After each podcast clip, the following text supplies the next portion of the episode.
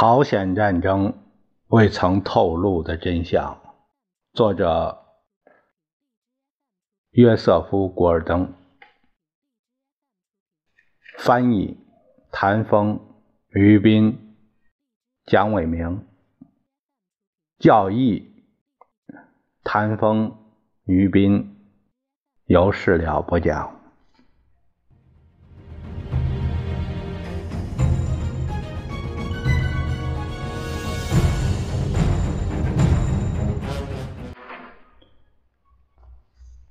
接着我们继续第十六章的内容，这个题目是英国人来访。迪恩·艾吉逊很讨厌克莱门特·艾德里首相。艾德里抵达华盛顿前夕，艾吉逊饶有兴味地谈起了、回想起了温斯顿·丘吉尔曾把艾德里描绘成一只披着羊皮的狼。会谈于十二月四日开始，进行了四天的时间。两个人被认为是盟友的国家，唇枪舌剑，但这也不足为奇。艾德里在会谈时开始就说：“联合国除了通过谈判撤出朝鲜，别无他策，甚至不惜放弃台湾，并把联合国的中国席位给予北京。这件事是严峻和极为令人讨厌的。”而且会使联合国丢面子，尤其是在远东。但这并未使艾德里感到为难。英国人在我们历史上曾经不得不面临困局，我们不能在东方弄得难以自拔，而在西方陷于任人进攻的境地。艾吉逊在回忆录中引用艾德里的话时，呃，说艾德里接着讲到：“没有什么比保持亚洲对他们对我们的好感更为重要的了。”正式的会谈记录中没这句。艾吉逊回忆说：“我义正辞严地说，美国的安全更为重要。”杜鲁门讲述了美国的立场：停火是可以接受的，但条件必须是这并不意味着放弃南朝鲜或台湾，或使中国在联合国取得席位。如果中国拒绝停火并继续战斗，美国就要进行各种军事、政治、经济的骚扰活动，包括在中国煽动反共的游击战。艾德里始终不止一词。会议在一种令人不安的气氛中结束。美国、英国之间显然存在着非常危险的尖锐分歧。当天晚上，艾吉逊在一个招待会上找到了英国大使奥利弗·弗兰克斯爵士，向他直截了当地提出了警告。美国必须在世界上的东西有两部分奉行一致的对外政策。如果我们在远东投降，而且尤其是因为我们盟国的行动造成的话，美国舆论就会反对美国在西方帮助那些行将崩溃的国家。艾吉逊说：“如果美国自行离开朝鲜，菲律宾人、日本人就会另找靠山。”艾吉逊提出了一个摆脱困境的方法，就是在联大。提出一项简单的停火协议，美国可以轻而易举地使之通过。中国人很可能不会接受停火，其他国家也会因而督促我们开出价码。我们将不理会这些观点。如果美国被迫进行敦刻克这个这样的事，这样模式撤退，这至少将证明我们并不准备投降，而是挺身迎击进攻，坚持。采取这种方针比逃跑投降更容易得多。艾吉逊在任何情况下都不会因中国人干涉朝鲜而酬谢他们。艾吉逊的直言不会收到效果。第二天，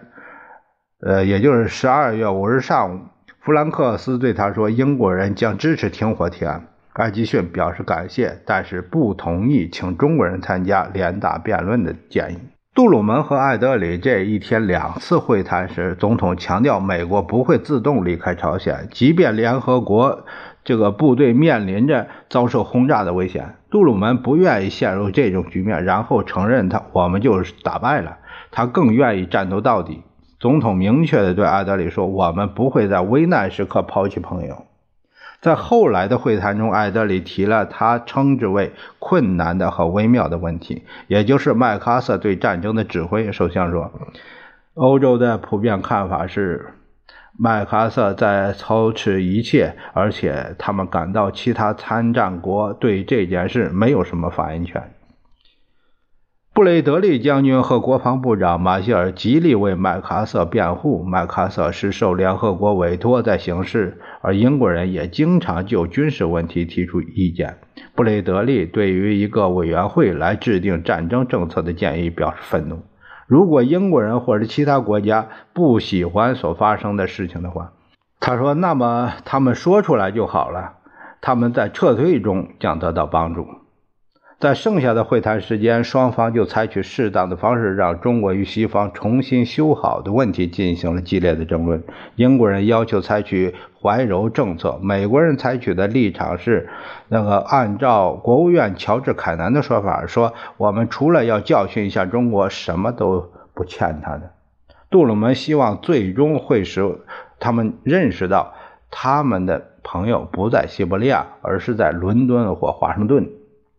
艾德里认为，我们继续进行反对他们的军事行动是不能使他们认识到这一点的。杜鲁门深表同意，但我们不能把朝鲜弃之不管，任人宰割。总统提出了一个类比：如果他们在朝鲜打败了我们，那这那是一回事但英国在敦刻尔克以后并未投降，而是继续战斗。也许我们在美国继承了联合国的精神，不喜欢挑衅，而是在战争来临时挺身迎击。艾德里此行的主要动因是关注使用核武器的问题，但双方就全面战争政策展开的唇枪舌剑，呃，却使得这个这个话题无足轻重了。在会谈的最后几个小时，杜鲁门、艾德里。在没有任何助手在场的情况下，终于私下讨论了这个问题。杜鲁门对艾德里说：“美国和联合国，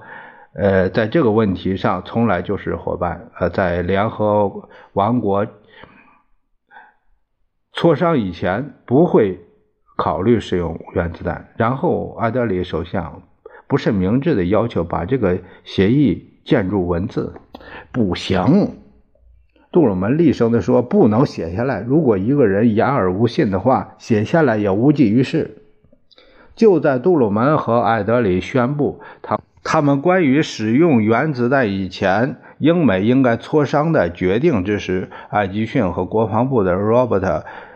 呃，洛维特交换了一下痛苦的眼色。美国法律禁止总统做出任何这类承诺。此外，杜鲁门曾多次允诺说，他自己单独就能决定何时有必要使用原子弹。我们要出大麻烦了，你必须把球接过来。”洛维特悄声地对艾吉逊说。艾吉逊和总统悄悄谈了几句话，对原子弹的使用共担责任。这将在国会引起一场对政府和英国最猛烈的攻击。艾吉逊说。更为可取的方式是对艾德里做出承诺，在有可能导致世界大战的任何形势下与他保持接触。艾德里离开时确信杜鲁门没有在朝鲜使用核武器的计划，但是他有所不知的是，就在会谈进行期间，杜鲁门就已经下令把分解的核炸弹部件空运到远东，并储存在美国的一艘航母上。杜鲁门的确不打算使用原子弹，但是如有必要，以此来防止美国一场军事灾难的话，他是随时准备并愿意下令投掷他们的。接下来的题目是：是一场六个月的战争吗？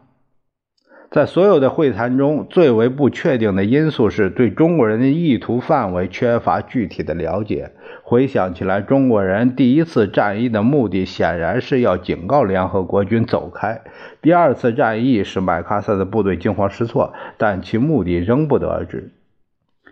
中情局十二月七日送给白宫的一份高度机密的。报告确实提供了一些线索。报告的内容是根据信息自由法降低密集后被大量的删减，表明它来自一个靠得住的国外来源。也是据报告说，中共认为在朝鲜使用原子弹，以在此的战术上支援联合国军。并不会招致战争，但对满洲腹地进行战略性的原子袭击，或者是另有，那就是另一回事。在那种情况下，开战的决定将由苏维埃俄国做出。然而，消息来源报告说，共产党的官员绝对有把握认为，联合国军不会使用原子弹，而且联合国军如果被赶回三八线，或是撤出朝鲜，或是与中国人达成一项协议。据中情局他的消息来源说，苏联人显然已使中共确信，美国在以后的六个月中将无力进行战争，而且朝鲜难题的解决必须会在这个阶段完成。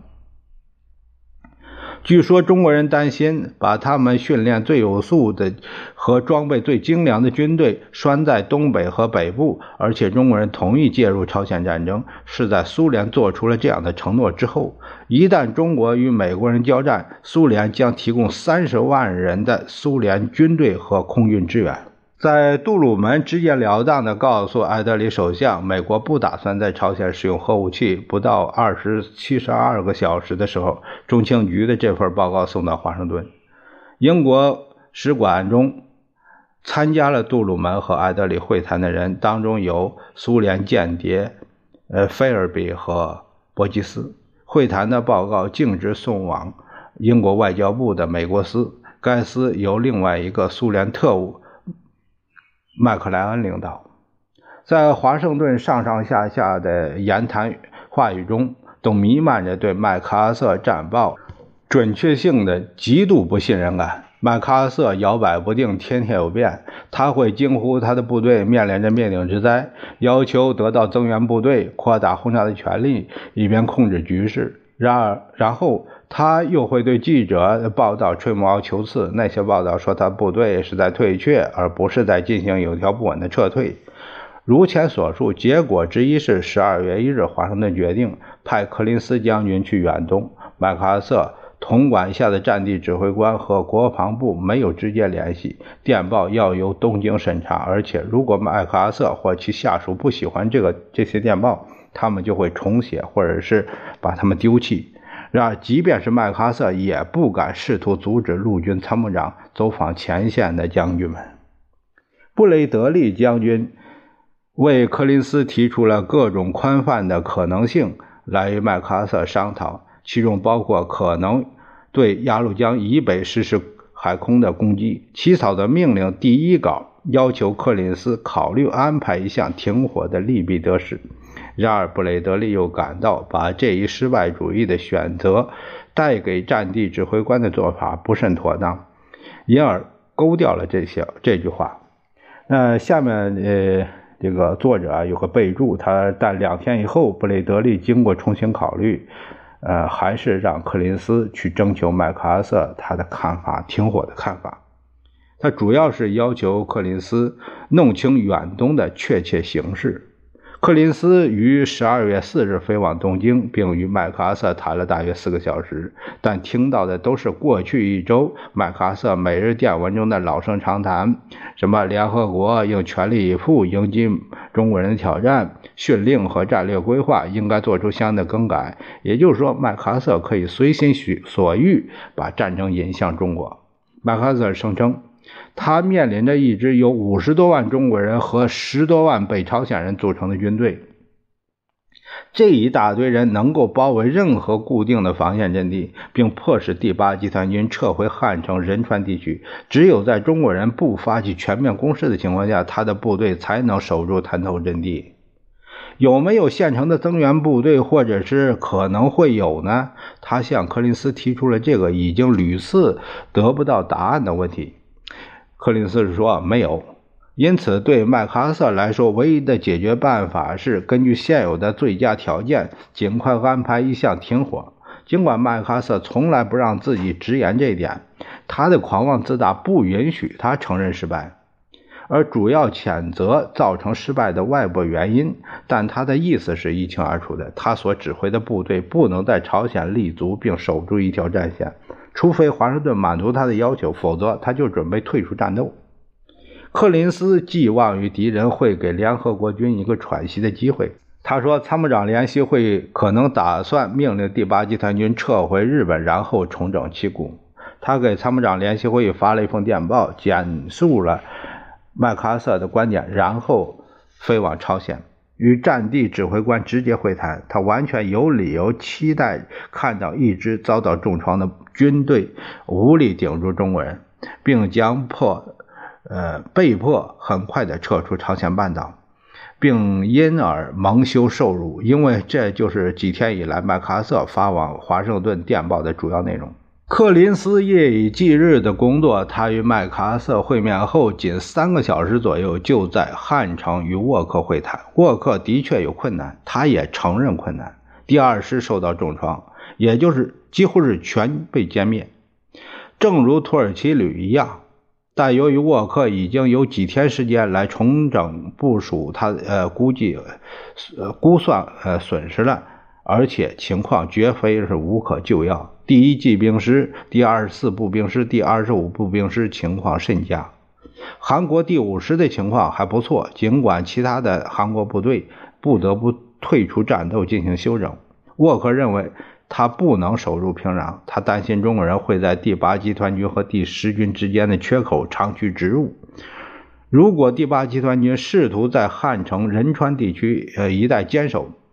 就很可能被包围。他不希望被迫由仁川撤退，因为他担心那会使人员装备损失重大。另一方面，柯林斯说，他能够撤到釜山，而不致遭受进一步的严重损失。而且，如果他得到第十军的增援，就能够无限期守住原有釜山呃这个防御圈这便是麦克阿瑟在战场上半数部队的状况。如果必要的话，沃克准备再度与阵地共存亡，正如他在夏天所做的那样。柯林斯在战场上又待了一天后，得出结论：尽管第八集团军情势不妙，但并没有惊慌失措。柯林斯十二月六日离开汉城机场的时候，记者问他：“美国是否会对中国人使用原子武器呢？”就我昨天看的情况，肯定不会使用原子武器。他回答说：“第八集团军会不会被沿着右翼，也就是第十军的切口南进中国包围呢？”像这个问题，柯林斯的回答是：“我想第八集团军是能够照顾好自己的。”克林斯接着飞往兴南会见第十军指挥官阿尔蒙德将军，这里的情况也是喜忧参半。第七步兵师第三师同样遭受了损失，但是在朝鲜东部作战的联合国军的主力海军陆战一师正在从长津水库在撤退，相对来说是完好无损的。阿尔蒙德将军确信，而且我也同意。克林斯对参谋长联席会议说：“他能够在不受严重损失的情况下，相当长的时间里守住兴南这个桥头堡，而且如果必要的话，能够成功的从海上、空中撤离这个桥头堡，不至于损失过多的人员和装备。这样，就有第二位战地指挥官对麦克阿瑟的战地评估提出了针锋相对的异议。”麦克阿瑟显然没有认识到他的自己的部队的能力，他深深卷入政治图谋之中。他要求把战争引向中国，使用中国国民党的部队，把他的麻烦归咎于英国和欧洲其他国家，以致他忽略了一位指挥官的首要职责，那就是在力所能及的情况下，尽最大的努力完成所分派的任务，而不是去挑剔有关命令方面的问题。克林斯的资历。声望都不及麦克阿瑟，但他对前线的视察，麦克阿瑟自从十一月二十七日发动他的结束战争的攻势以来，没有去过前线，使他确信这位将军要么是对他的战区所发生的事情一无所知，要么是指望通过扩大战争来实现其宏大的这个战略，或者是以此来挽救他部队不至于全军覆灭。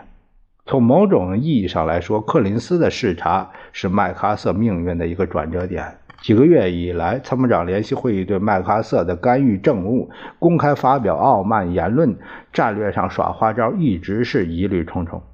现在，柯林斯又准备对麦克阿瑟罪加一等。麦克阿瑟在战术上是失败的，而且不了解自己战场的形势。十二月七日，柯林斯在东京再次与麦克阿瑟和他的高级参谋人员会面。柯林斯提出了三种情形作为讨论的框架。前两种情形是假定中国人继续全力进攻；第三种情形，假定中国人同意不越过三八线进入南方。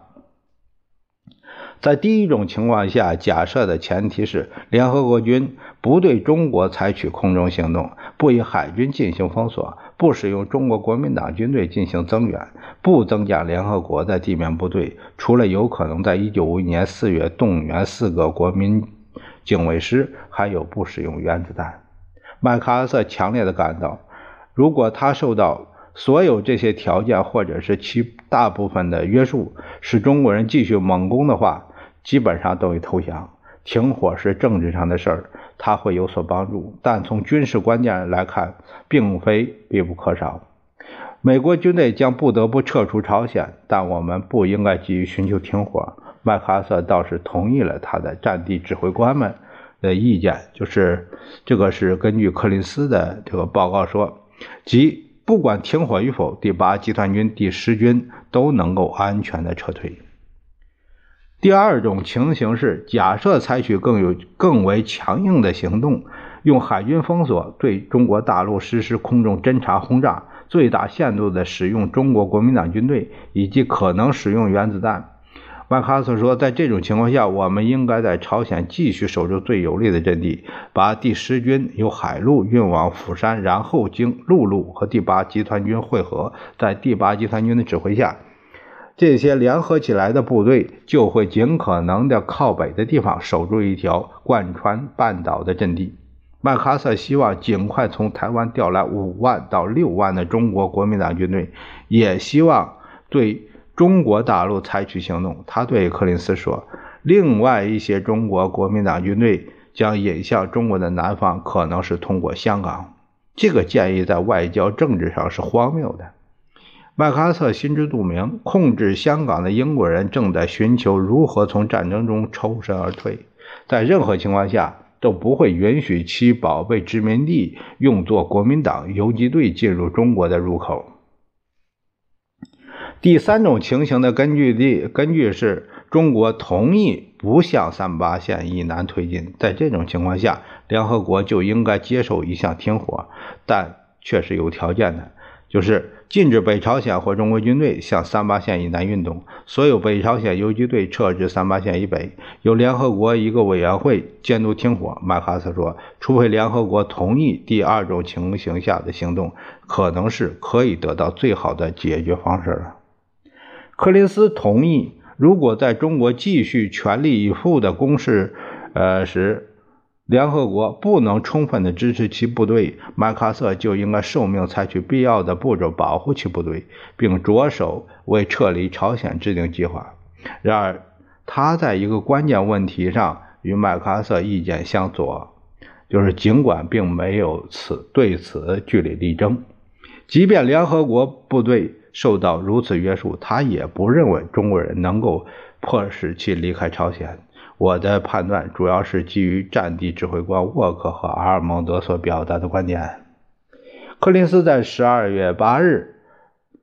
返抵华盛顿，他对记者说：“联合国部队将能够不受其更多严重损失的情况下照顾好他们自己。”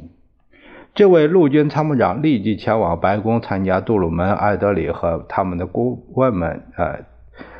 进行的会谈。他带来了与会者头一次听到的令人颇为宽心的消息，就是说，尽管军事形势仍然严峻，但已经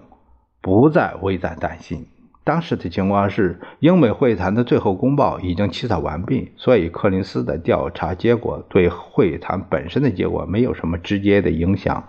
至少，